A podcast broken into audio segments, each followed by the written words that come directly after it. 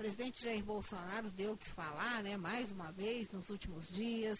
A semana fecha com vários assuntos em alta, mas eu destaco aqui a polêmica da Petrobras e mais uma vez o descaso do presidente Bolsonaro em relação à pandemia. Com relação à Petrobras, a maioria dos brasileiros, cerca de 61%, apoia a ideia do presidente de interferir na companhia para baixar o preço da gasolina. Esse é o resultado de uma pesquisa divulgada nesta sexta-feira pela revista Exame.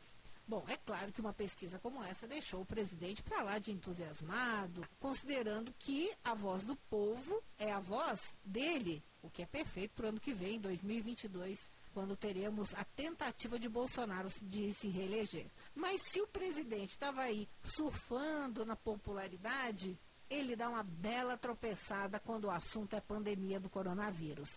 No dia em que o Brasil registrou 1.582 novas mortes, maior número até hoje num dia só, o que, que o presidente faz?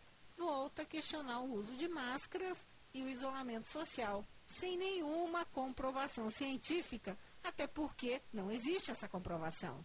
Citando um suposto estudo feito na Alemanha, sem dizer qual, Bolsonaro afirmou durante a live desta quinta-feira que as máscaras são prejudiciais às crianças.